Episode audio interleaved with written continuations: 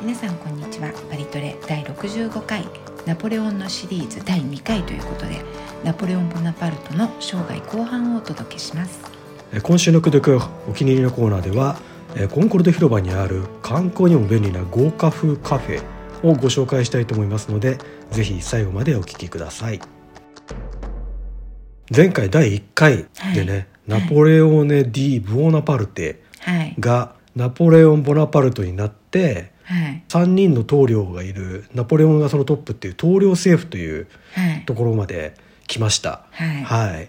あの一度イタリアフランスのものになって、ええナポレオンがミラノに入城してとかいろいろあったわけですけど、うんオーストリア軍がね、まあうんちょっと隙があるとすぐまた取り戻しに来るわけですよ。うんで、はいあそこがイタリアを攻めて、えええ結局横取りされちゃったんですええね。またそうはいでそれをうんあの取り返そうとして、ええナポレオンがあのいわゆるアルプス越えってやつですね、はいはいはいこれをやるわけですけど、ええ奇襲作戦ですよ。えでこれもまさかあアルプス越えてこないでしょうえと。うんいうところを、ええまあ、裏をついて、ええナポレオンはアルプスを越えてイタリアに入って、まあ、オーストリア軍を攻めるわけですけど、ええええええこの時の様子があの馬に乗ってヒヒヒーンと馬がこう、はい立ち上がってナポレオンが行くぞみたいな格好をしえてえええいる、あのジャジャック・ルイ・ダビッドの絵、であのサンベルナール峠を越えるボナパルトっていうねおー勇壮な絵がありますけど、ありますねこれすごく有名ですよねすごい有名です。大体みんなこうナポレオンっていうと思い出すのはこの絵っていう人も多いんじゃないですか、ねえ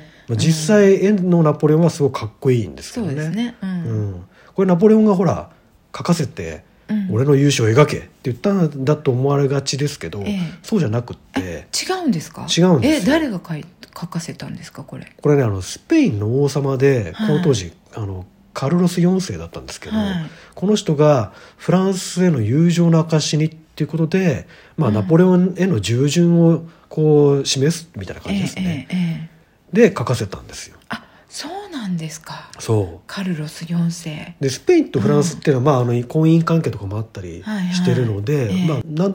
とかまだ仲が良くてう、んでスペインもこの、うんこれに乗じてイタリアのどこかにこう領土がちょっと欲しいみたいなね、ああそうなんですそかんなこともあったらしいんでナポレオンによくしとこうみたいな。ああちょっとおこぼれうちももらえたそうらそうそうなそうみたいな だからもともとトスカーナあたりはスペインとすごくつながりが深くて、 ええええあの辺りスペイン領になったらいいなみたいなそんな感じがあったらしいんですよ。 そうなんですか、ねでもなんかちょっとこんな話ばこっかり。うねえ本当ですね、でもちょっとなんかこう控えめな感じでこう戦争してこうバーって攻めてって手に入れてやるっていうよりはちょっと絵を そうそうそうそう。持ってってそのあたりはナポレオンにお任せして、でちょっとおこぼれくださいみたいなね、はいまあ、そこまでの力もスペインはないですから、うん、もしよかっったらうちにもちょっとお願いしますみたいなそうそうそううん、でナポレオンはそもそもあんまりこう自分が描かれることってあんまり興味がないらしくて、えそうなんですかそうなんですよあんなに書かれてるのにねねであと割とせっかちな人なんえ、であはいはいこれ黙ってポーズをと取ることがあんま苦手得意じゃないらしいんですよねあそうなんですずっかと動かないでいるとかできない、あ割とこうあのちょこちょこなんかちょこまんか動いていたい、うん、多分ね、うんでこの絵の時も、はいあの描くのでポーズを取ってくださいっていうふうに頼まれてるんですけど、うんうんあの別に本人そっくりでなくてもよかろうみたいなよくよく描けてれば よかろうみたいな感じであのかっこよく描いてくれみたいな感じうんうでんそっちのけだったらしいんですよ。えってことはポーズも取らなかったってことですか本人はほとんど通らずに、うん結局ダビッドっていう画家は、はいはいあの息子にポーズを取らせてええデッサンしたらしいです息子自分の息子ね、ダビッドがそうなんですそかうなんですよえ息子は体型に似てたんですかねナポレオ似ンてないと思いま すよ。でところができてみたら、うんナポレオンがすごく気に入って、ええ追加でかけたす また随分と調子のいい人ですねねでその時は3枚頼んだらしいんですけど、うん後から追加したのが全部で今世界には5枚あるらしいんですよね。へでベルサイユ宮殿にあったりとか、はいあとマルメゾンにあったりとえかするわけですけえど、ええあれ実際馬じゃなくって、うんこうラバだったあていうねそうなんですかあそのアルプス越えした時の馬がってことあんな立派な馬はアルプス越えできないんですよああのサルサラブレッドみたいな馬はそうかそうかもうなんか足くじいちゃいそうな感じですよねあそうそうそうそうアルプスの山とかね山登るとためにできてないですけどみたいなそうですよねそういう感じだと思うんですよね、うんええうんであのポール・ドラロッシュっていう、はい1850年ぐらいのこう、まあ、後世の画家がね、はいい、ましてこの人がこうちょっとリアルなの描いてて、うんこれはラバーに乗ってええるわけですよ、はいかなりこう貧弱な感じのナポレオンがね、まあ、貧弱っていうかそれがリアルなんでね、うん、すいませんところで今ラバに乗ってって言ったんですけど、はいラバってロバとは違うんですかあいい質問ですねあすいませんいい質問しかしな くてラバははいロバと違うんですよ実は、そうなんですかえ、はでも乗ってたのはラバい、乗ってたのはラバですうんラバっていうのは、はいロバのオスとはいメスの馬のうん子供、うーん人間がうんわざと作らせるっていうか、うんなんかねその2つを掛け合わせると、ええ強いロバができるらしいんですよロバよりも強いロバよりもスタミナがあってスタミナがあるっていいですねいいですかなんか、はい、スタミナがあるっていいですよなんか焼肉食べねてる感じがしますだからこう山を越えるとかそういうのはラバの方が向いてるとああなるほどでロバはなんか普段の農耕とかねあそういうところで使うのには向いてる、あの過酷な条件ではラバの方が強いっていうことらしいんですなよ、うるんほど私この絵見たんですけどナポレオンがあええラバに乗ってるっていう絵、ええ地味ですね地味ですねう、ん実際はそっちなんでしょうね、まあそうでしょうねうんうんなんかだって軍隊ですしねそうそんなにこう華やかにパッパカパみたいなんていかないですよねねえだっ山て越えるのに山越えてあんな急峻なところでさヒヒヒなんて馬がね足上げたら落ちますよね落ちますねっていうか馬ごと落ちるって,、うんって感じですよねだからあれはやっぱりこう作ったイメーかジなってりこねとなんですねはいでもあれがもう世界中のナポレオンのイメージになってるんですからすごいですよねねえ、うん絵の力って強いですよね本当ですね、はいうんでこの戦いも勝ってええこう棟梁としてのね地位を確立するわけですけおど、でこうもともと3人いた棟梁えですけどええもともとナポレオンが第一棟梁っていうはいトップなわけですけど、えはい国民投票をさせて、ええでもう終身棟梁っていうね、うんもうずっと死ぬまで棟梁っていうーん地位をねみんなあの勝ち取ったんですよ。えじゃあ他の2人の棟梁はもう蹴落としたってことですかまあ京都すっていうか、まあ、いつでも変えられるっていうことですよね。うんなるほどまあ言ったはらい自分があの終身大終身大統領みたいなうーん今のプーチン政権みたいな感じですね。うわうん結構なんかあの独裁的ですねははい、い、でその後でうんさらに自分が今度皇帝になろうっていうことで、うんこの皇帝に即位するために、ええまあ一応議会を通すんですけど、うんうん議議会を通した後に、うんやっぱり国民投票にするんですよ。えなんなんでここを国民投票にするんですか自分がね国民に人気があるの分かってるからあー国民に投はい票にすれば圧倒的な、あの票が集まるだろうと、うん議会みたいなそういうね、はいはいなんかいろんな勢力が拮抗してるとかじゃなくって、え国民に聞こうとあそしたら案の定、あうん賛成が357万票、 357万票はいはい、反対が2500票、ずいぶん違いますねもうなんかほぼ出来レースっていう感じです本けど当ねですねえでもここまで国民に人気があったってどういったことだったんですかやっぱりこう勝ってる将軍には強い味方がつくってことじゃないですかね、うーんそもそもフランスはいろいろこう政情が不安定で、はいでルイ15世16世のあたりには結構戦争負けが込んでたりとかしたので、もう勝ってくれる、あのー自分のトップが欲しいわけですよね、俺たちかっこいいんだぜみたいなそうそうそうかそうっこいいの代表がナポレオンだったその通りです、うんでも圧倒的な賛成で皇帝に即位するわけですけど、ええええその即位式はいの様子があの有名なやっぱりダビッドが書いた、はいいわゆるナポレオンの戴冠式ねあっていうのね大きいですよねルーブル美術館の、ルーブルねはいうん対策ですけど、はいでこれあの権威がないと、まあ、いけないんでこう皇帝になるのに、うんうんなのでフランスの歴代の王様はみんなローマ教皇にはいこう戴冠をさししてもらってうん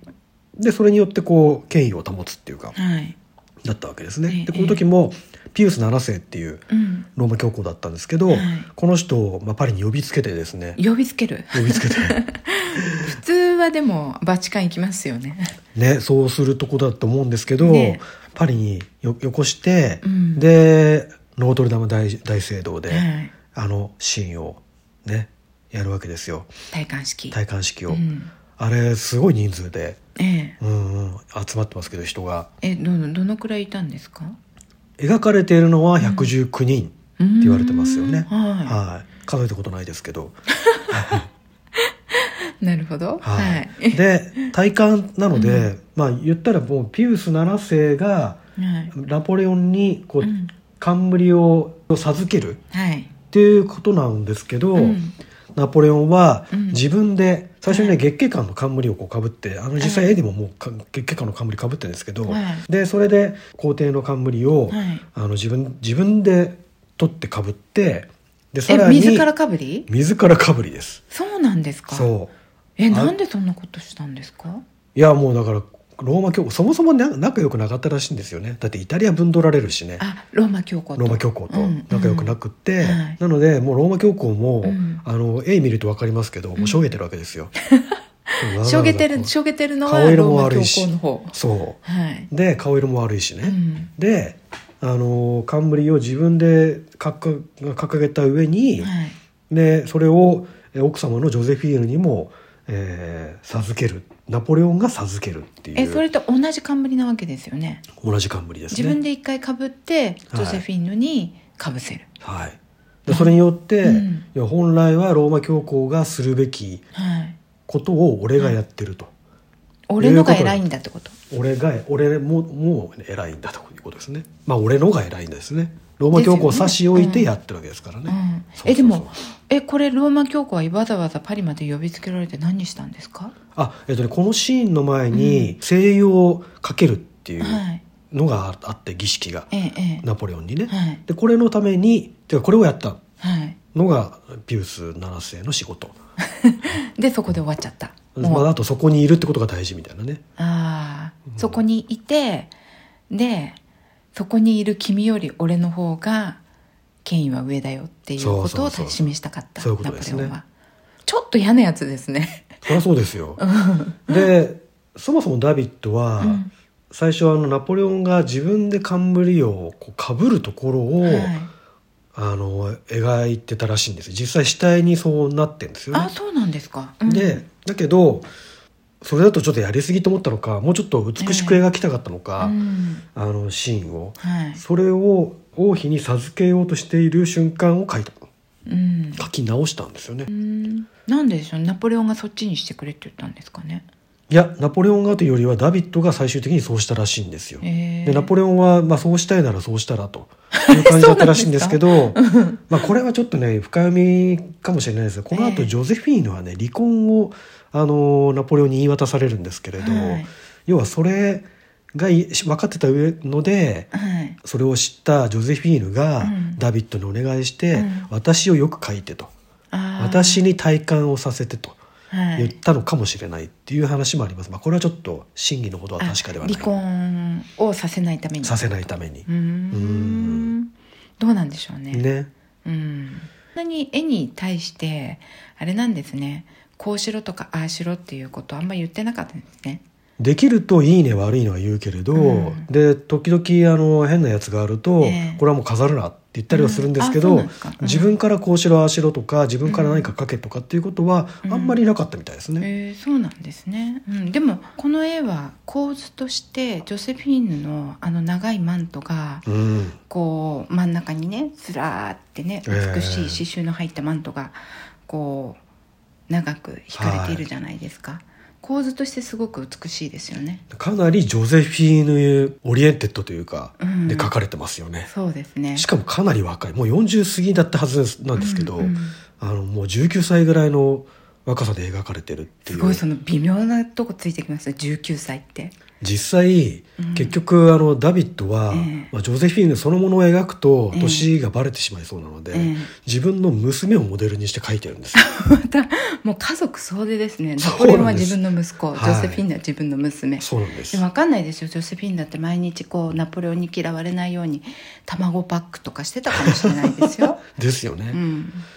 どうなんでしょうねそれをなんか後世の人がねこうああれこれ言うのはちょっと失礼かなと思います はい、すいません、ははいいナポレオンも、うんあの王妃は若くあらねばならないっていうんで、ええそこは若く描けといいうふうに言ったらしいんですよね。あそうなんですねまあ、なのでダビッドが娘をモデルにしたっていう話もあります。うんはいなるほどはい、まあそんなこんなでこの絵だけでねええいや終わっちゃうんで1時間あそうですね、はいすいませんツッコミどころ満載なのこいやれそうなんですよこれだけでじ今度ねそうですねエピソードを作ってもいいぐらいなんですけど、まあ、今日はこのぐらいにして、うんはいで皇帝になりましたとはいでじゃあなんで皇帝なのっていううん話もありますよね、はい、なんでだですかって別に王王様になってもとか、あとまあ大統領とかね、はいなんかいろいろありそうじゃないですか、うんでもやっぱりねこのなんか権威にこだわるっていうか、うんあのエンエンペラーってことにはいこだわったわけですけど、はいまあ、フランス革命がありました、はいで自由と平等の精神はナポレオンも大事にしていたので、はいその、まあ、王権王様の時代を壊した共和国の精神は、はいあの保ちたかったと、はいなので王というわけにもいかないと、うんまあ、まず正当性がないしねそうですねうんであとこの時代でこう一番気になっていたはい敵国のまあオーストリアとはいロシアここ皇帝なんですよ。ああそうですねはいうんなのでこう地位を同じにするために皇帝そしてこうフランスを帝国にするっていうことをしたかったらしいっていうね、ねこういうこう何ですか地位地位をにこだわるってことがあったらしいんですよね。うんちゃんと考えてたんですねそうなんですよ、うんうんえこの体感した時っていうのは皇帝になった時っていうのはナポレオンさん何歳だったんですかまだ35歳ですよ。若っねう、んだってそれって今のマクロン大統領がおー最初に大統領になった時よりも若かったってことですよねですね。かなりだって若い大統領って言ってねすごい話題になったのにねそうですよ。それよりさらに若かったもう軍人になって19年目にしてうんええ皇帝になっちゃうっていうね。すごいですねねえしかも生え抜きではないわけですかうらね。ん大躍進ですねそうなんですよ。やっぱり大砲ぶっ放しただけのことはありましたねありますね。ううんんまあただね、人間上り詰めるとおかしなことになっていくってのはよくある話で、はい栄枯盛衰、栄枯盛衰乗車必はい衰。乗車必須、はいそれどういう字書くんですか あなたなんか難しい言葉いっぱい知っそうてでるすかから四文字熟語四文字熟語。えそれ四文字、字熟語でしょ、まあ四文字熟語ですね。 はい。はいあのーなっていくわけですけど、まあ、はいちょっとね、この辺りから雲行きが怪しくなってくるんですが、まずは、はいあの皇帝になってすぐの、うんこうオーストリア軍とロシア軍の連合軍と戦うっていうねこれアウステルリアウステルリッツの戦いっていはうい有名な戦いがはいありますけれど、うんこれが行われてはいこれアウステルリッツっていうのは今のチェコうーんそっちの方ですかなんです、よ、にあってで、まあ、日本の関ヶ原じゃないんですけど、ええええこう大軍勢の軍隊が戦うのにぴったりの盆地みたいなところがアウステルリッツはいはいになってて、はいで普通ならそこでこうばがっぷり四つでこう両側から、うんあの戦いますって感じうでん行くはずのところはが、いあのなわけですけど、うんうんオーストリアとロシアはそこにもう向かっていくわけですね、うんうんアウステルリッツで戦うんだとはいはいはいいうことで、でその時にナポレオン軍がどうもアウステルリッツに向かっていったのが引き返したらしいっていう、うん帰ってったらしいって情報が入ってきて、うんで実際ねナポレオンは自分の軍の一部をね返してたんですようーんでその上で情報を流したと。はいナポレオン軍引き下がりますっえてえ情報を流して、ええうんおおそうかそうかとオーストリアとロシアが、じゃあ今のうちにとばかりに、うんアウステルリッツに入っていったとうんでそこへうんあの第1回目の時に話した雪合戦と同じで、うん挟み撃ち作戦ですねはい盆地なんでその両脇はいに軍隊を二手に分けてナポレオンが送って、はいでその両側から一気にその盆地にいるうんオーストリア、ロシア軍にはい大砲を打ち込んで攻めると奇襲攻撃パリここでも大砲ですよそうなんで打すよち込むべきは大砲そうう、んで慌てた相手がね退却していくんですけど、うんうんこれ時期が冬ですはいでそのアウステルリッツの,、うんあのそまあ、反対側に逃げ逃げる途中に湖があるんですって、はいはいうんでその湖はまあ普段とにかく冬は凍ってるんで、はい全然歩けるらしいんですけど、ええええそこをこう歩いて帰っていく、ねう行くわけですよ。はいしたらそこに向かって、うんあの軍隊に大砲をぶっ放すんじゃなくって、うん氷を割るように大砲をぶっ放したと、すごいですねその作戦はいうんそれを渡ろうとしていた軍隊がええ大砲に撃たれずうんに、えー湖に溺れて死ぬとうわきつい寒さにねで大勝利を収めたっていうことで、これがいわゆるアウステルリッツの戦いの勝利ということで、はいえーナポレオンもでフランス国民も大盛り上がりと、うんでいろんな記念碑がさ第1回目でお話ししたええバンドム広場のはい塔ですとか、高すぎて見えないナポレオンですねそうそう高すぎて見えない、うんあとエトワール凱旋門っていうあのいわゆる凱旋門の建設を命じたのも、はいこの勝利に、うんあの沸き立っている時に、うんおどうせならでかいのを作るぞとはい、いうことで、あんなちっちゃいあのルーブル前のねカルゼルねカルーゼル凱旋う門んじゃ満足する俺じゃないと、ねいうことで凱旋門を作るよって言ったりしたのもこの時ということで、なんかカルーゼルの凱旋門とかがっかりしたって聞聞きましたけどナポレオンが小さねくてね意外と小さく てね、ここれがみたいな凱旋門って言われるとちょっとくぐるの小さすぎませんかっていうねねえうん じゃあもうもっと大きいのそこりのゃそ際うでだかすらよ行っちゃうねよみたいな凱旋門ってことはだって馬に乗って、うんこう背の高いものとかもやっぱうん通るわけじゃないですか、そうですよね突っかっちゃいますねもう使えそうですよ、も馬に乗って歩くのはねねえうんそれじゃあこう凱旋門的意味があんまないですよねそうですよねはいうんというわけで、はいえー、とある凱旋門の建設を命じたりしたんですけれども、ええまあ、結局これはね、うんあの自分は完成を見ることなくナポレオンは死んでしまうわけですけど、うんさあそして、はいまあ、こう頂点に上り詰めると、うんよくある話よくある話ですけどこうええ周りの家臣が信じられなくなってくるといううか。ーんあとまあこの人もともとコルシカ出身なので家族愛が強かったっていう話もあるんですけど、うんあのこう占領したイタリアとか、まあ、オランダとかドイツとかそういうところの国王にうん自分の兄弟を当てる当てるんですよ。そんなことしてたんですかそうなんですそれは知りませんでした私そう、んで、まあ、今のドイツも占領してでいよいよイギリス、ねはいなかなか勝てないイギリスを攻めるかっていう時に、まあ、直接対決だと結構大変だっていうのは分かってたので、えええじゃあちょっと兵糧攻めでいこうと。えうんいうことで両うんヨーロッパ全土に命じて、はいイギリスとのこう貿易をやめてくださいと、ややめろとはいはいまあ、自分が今こう占領している地域から特に、ええあのそこで貿易をするのをやめろとはいでそれによってイギリスが干上がるかと思ったんですよね。じゃあイギリスもでも貿易できなかったら困っちゃいますよねそう大陸封鎖令っていうふうに言うんですけど、うんヨーロッパ大陸とうんイギリスを、うんまあ、分断するっていうことですね。はいなんかい今今なのんかブねレグジッ聞いたトみ聞たいたいことでありすますねねブレグジットのう逆んパターンみたいな感じですね。ねうん戦法としては悪くないんですけど、ええまあ諸刃の剣ですよねうんブレクジットもそうですけど、そうですねこうイギリスからの物資も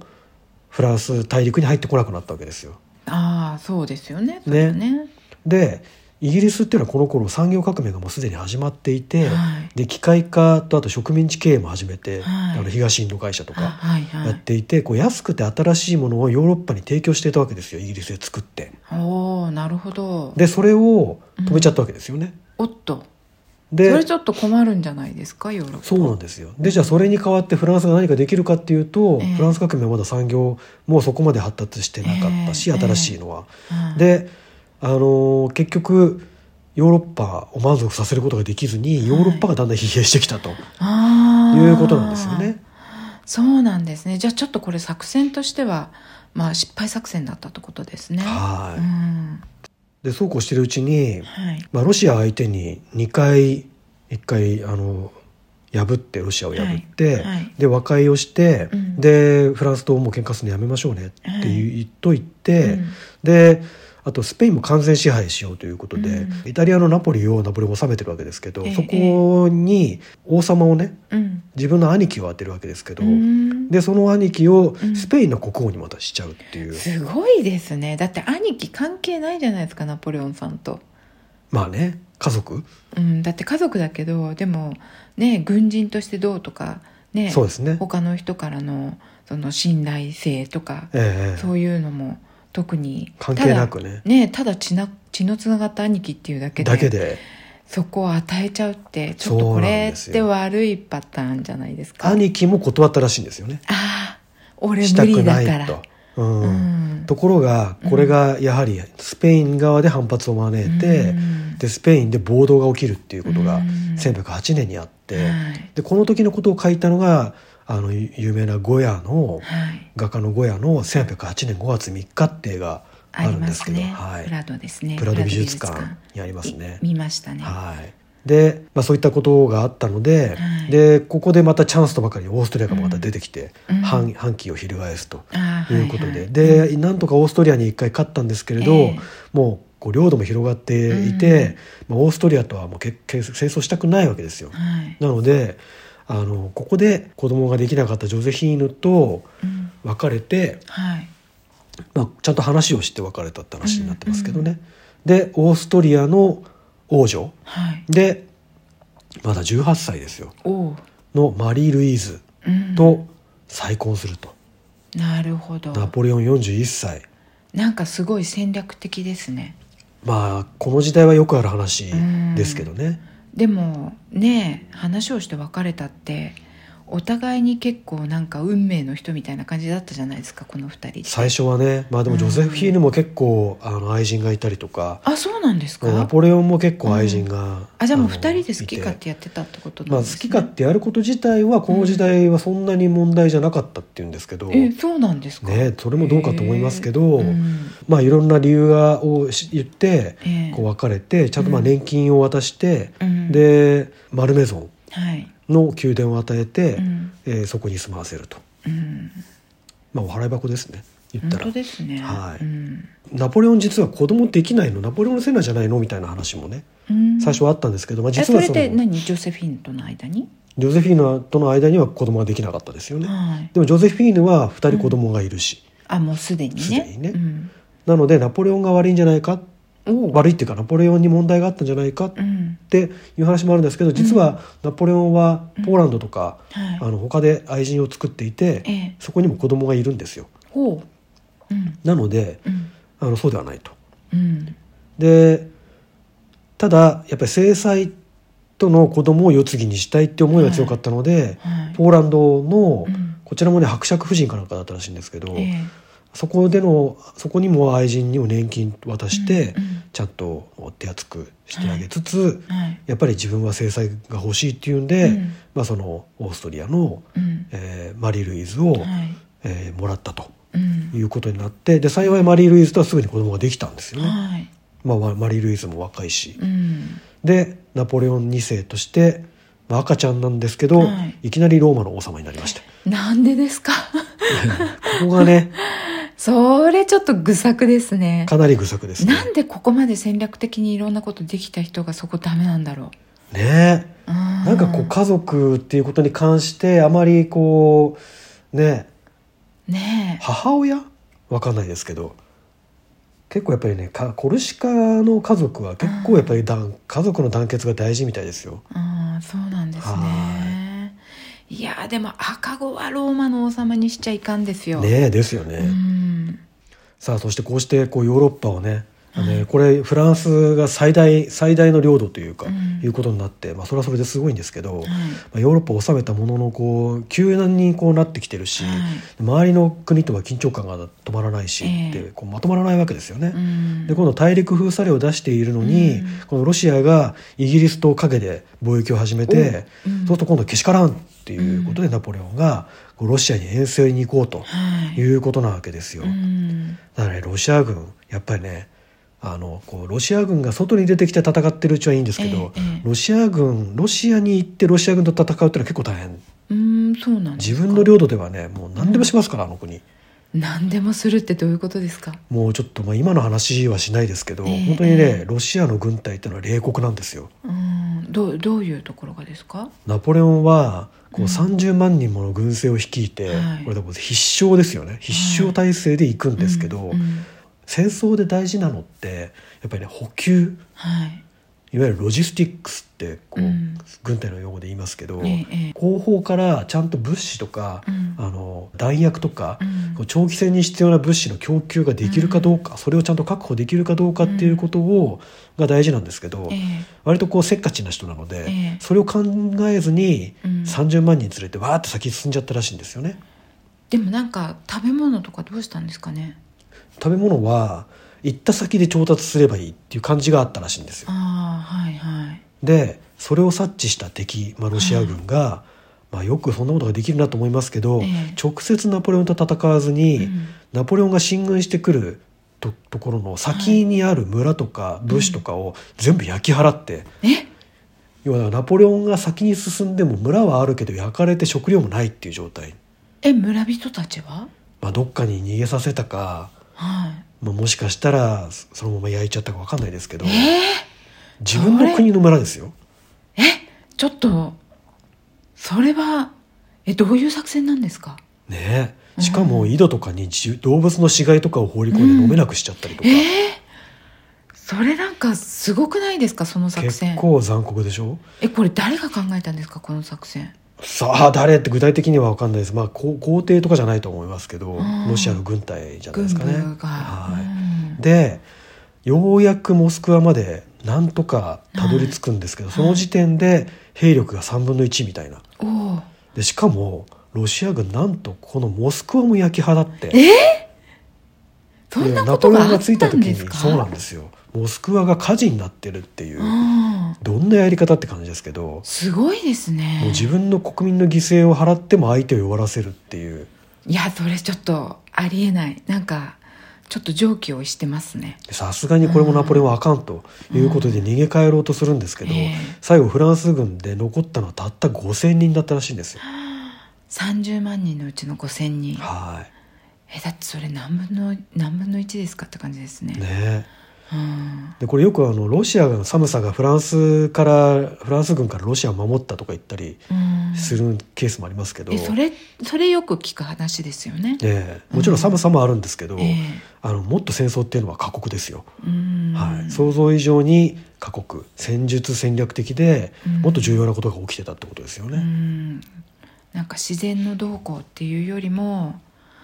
やっぱりそれは人為的なものだったってことそうですねなんナポレオンンの準備不足もあるし、うんまあ、ロシアの残酷残残酷さもあるし、うんまあ、そういったことがあいろいろ絡んで、はいこのロシア遠征は失敗に終わると。うんでそんな時にパリではクーデターも起きたりということおで誰が起こしたんですかクーデタこれがあのマレ将軍っていう人がー、はい、クーデターを起こしたらしいんですけど。ええまあ、この人は結局あの失敗してクーデターには、えであの何ですか処刑されてしまうんですけど、おうはいはいまあ、でもこんな混乱が起きたってことで、ええそうするとこう周りの国が黙ってないわけですよ。はいはいこのクソナポレオンめっていう感じになってきて、うんうんまとめて立ち上がってきて、うんでフランスを包囲して最後はパリに入ってきて、ええナポレオンに大位を迫ると。いうことになっそうなんてですね一気にここからねもう本当12年の間にねえあのこんな状態になってさすがのナポレオンも諦めて皇帝を退いて、うんえー地中海にあるコルシカの近くにエルバ島っていうのがありますけど、はいはいそこにまあ流されるとえこの時ナポレオンは何歳だったんですか44歳ですね44歳若いですね若いですよだって皇帝になったのが35歳ってことで9年しか経ってないわけですよね皇帝になってからはそうですねね早いですねうんはいうんまあ、この9年の間にいろんなことをしてるんですけど、んまたこの何をしたかっていうのは、ねえうん次回おはい話ししますけれども、ただねちょっとこのエルバ島はちょっと近すぎましたねあそうですか彼にとっては。うんはいあお何泳げちゃうそうまあ泳いでないんですけど、はいあのしかもなんかね、お月の人とかこの衛兵みたいな人たちもちょっはとい一緒にい、ちょっとだいぶこうあれですね、はいまあ、島流しなんですけど、うんあのなんか優遇されたお島流しみたいな感じだったんですね。ちょっとバカンス的なバカンス的なというか、うんもうだってえちょっとちおおお月の軍隊ついてませんみたいなそういう感じうんええだったんで、10ヶ月後はい脱出して、お脱出はい、でフランスに戻ってきていわゆる100日転嫁はいっていうね、ええあの100日間だけ、うんえーまた皇帝に戻るっていうことがうんあって、でも皇帝に戻ったってことはその時に市民は受け入れたってことですか国民には人気ありますからねあいまだにあいまだにあ当時ね当時はいまだにって 今我々の時代じゃな くてその当時ですよい、そうですうん、いやナポレオンはねこの当時は本当にその後ずっと、いやナポレオンだろうっていう人が結構いたらしいんですよそうなんですかはいだから後々にナポレオン三世とかも国民たちは受け入れたわけですね受け入れたわけですようんでワーテルロの戦いっていうところで、今度は完全にうん負けてええでエルバ島だと近すぎるなということえで、えアフリカの向こうにあるセントヘレナ島に流されてセントヘレナ島はアフリカの向こう側なんですかアフリカの西岸ですねああはいはいそれは結構遠いですねフランスの一応こう植民地みたいなところだったらしいんですけどそうなんですね、はいうんでそこに流されて、うんえ5年間生きた後に亡くなったということなんですよね。うんこうなんか流されてから亡くなるまでの話もなんかこういろいろいろいろあります。なんやかんやありますよね。そうですうね、ん流された後の悲哀の日々と、はいそしてなぜ亡くなったのか、うん何が原因で亡くなったのかとかね、うんそういう話があります。ねまあそのあたりの話とそしてナポレオンがフランスに何を残したのかはいっていうあたりをね、ええあの戦争してたばっかりじゃないはい、今のフランスに続く、うんあるいは日本にも関係がある、うんあることをいろいろとねはいやっていたとうんいうことで、そのあたりの話を第3回ではいお話しできたらなと思います。はいはい、じゃあ今日はナポレオンの生涯半生涯後半ということで、はい、はい、また来週も楽しみです。はい、はい、ありがとうございました。ありがとうございました。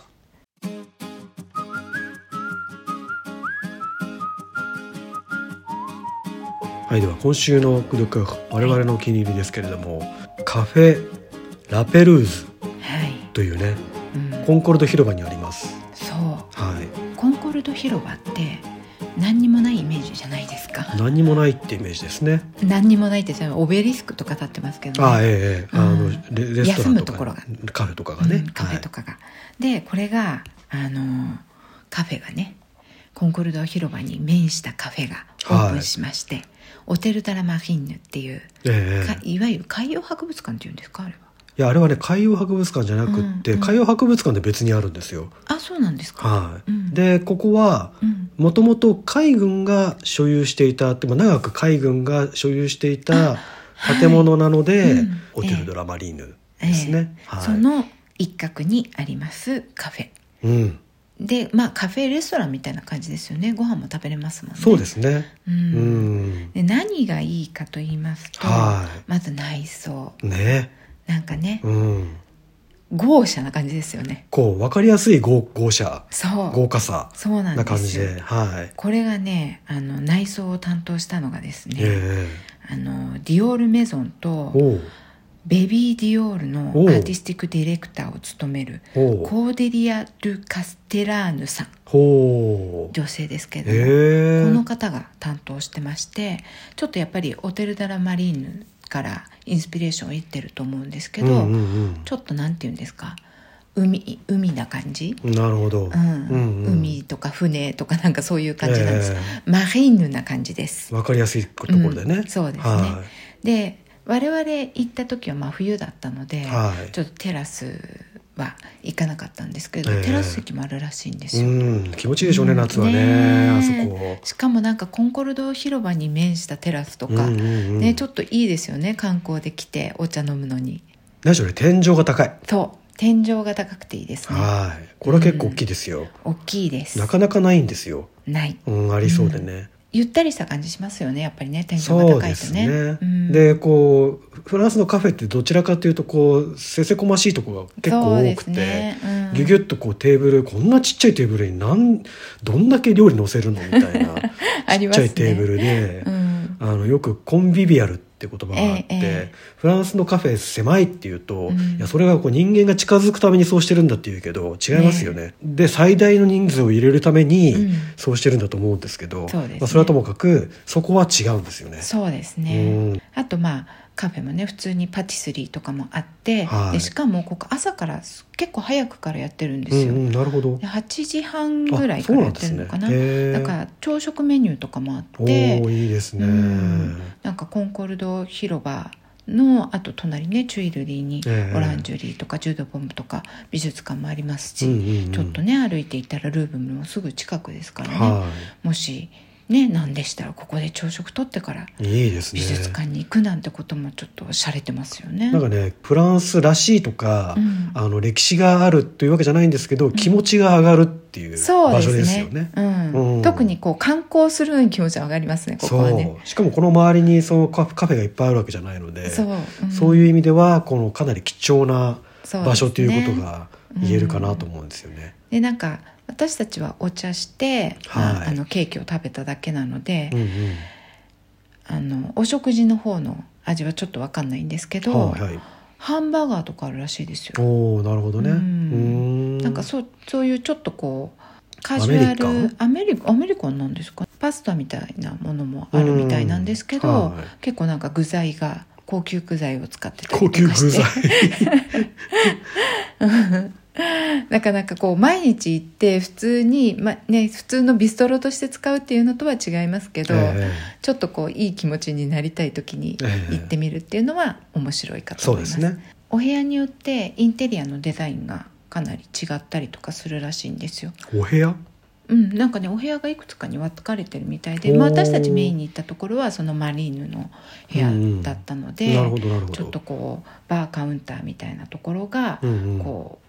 うビーチじゃないですけど、うん ちょっとこう今日高級なビーチのあのバーみたいな感じになってましたけどね他のところもまた別の違ったうん、違ったコンセプトで作られたお部屋があるみたいですよ。なるほどなるほうん、まだまだそういう意味ではあれですねこれから発掘のしがいがというかそうですね我々入ったのは本当入り口すぐのところのテそうーブなルんだでっすたよのでね。うんそれはそれですでにいいんですけど、えまだまだ奥があるってことですねえそうですなね。るほどなるほどうんはいえー今日はオテル・ドゥ・ラ・マリーヌのカフェカフェ・ラ・ペルーズお届けしました、さあ今日はナポレオンさんの第2回目ということでそうですね生涯を追ってきましたがはいあっという間に没落でした ねあっという間に島流しまあ頂点に上り詰めるのは早かったですけど、うん頂点から滑り落ちるのも早かったっていうねことですね、本当にもうまさにジェットコースター人い生や本当ですねこれ以上のジェットコースターはないでしょうね、しかもこれだけジェットコースターでこれだけ世界中に名前が知られてるってすごいですよねまあ、だからこそなのかもしれないですねその激動と最後没落って、うんで島でなくなるっていう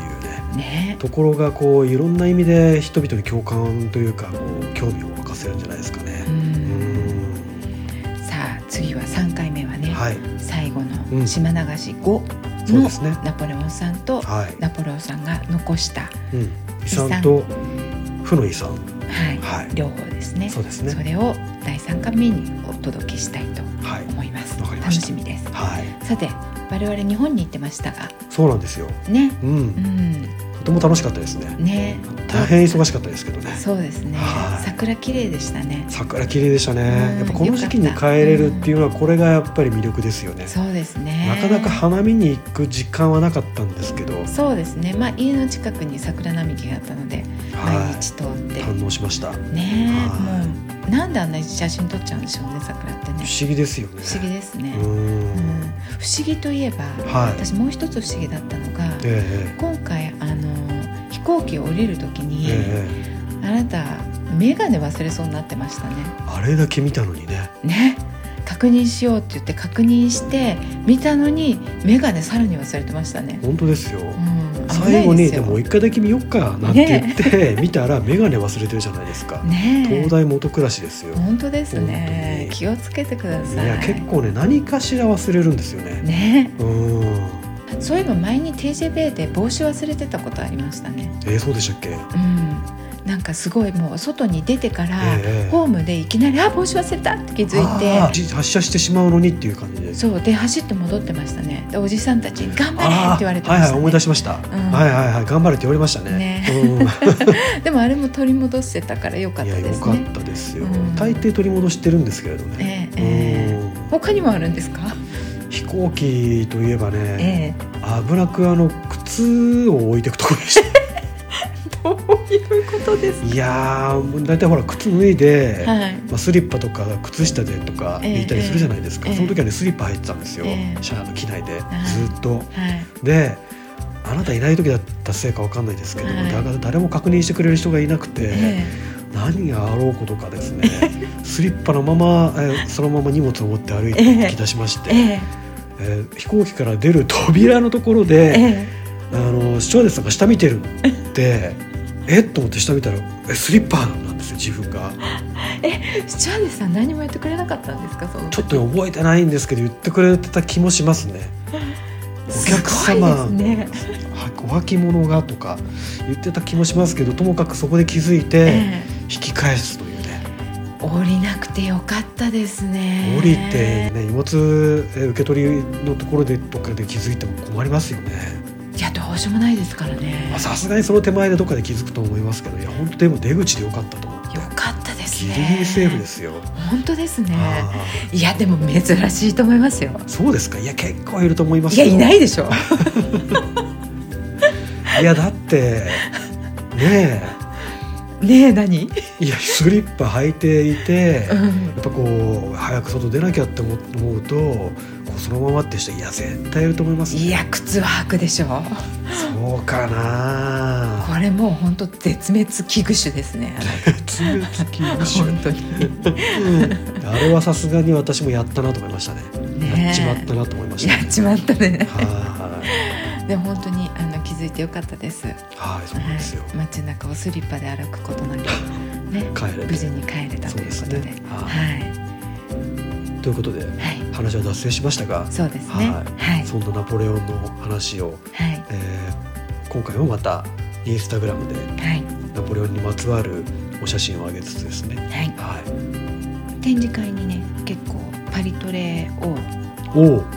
聞いていらしてくださった方いやありがたいですね結構たくさんいら。本当に嬉しかったですそうなんですよ。はいありがとうございました、本当にありがとうございます。うんええもうぜひこれからもええははい展示会終わっても。い、はい、パリトレを聞いていただければと思います。はい、よろしくお願いしますで展示会以降にねパリトレを聞き始めてくださった方もポはッいド、キャストでご登録いただいて番組をご登録いただいてはい、毎週欠かさず聞いていただけると大変嬉しいです、ははい、い、では今週も最後までお聞きいただきどうもありがとうございましたまた来週さようならさようなら。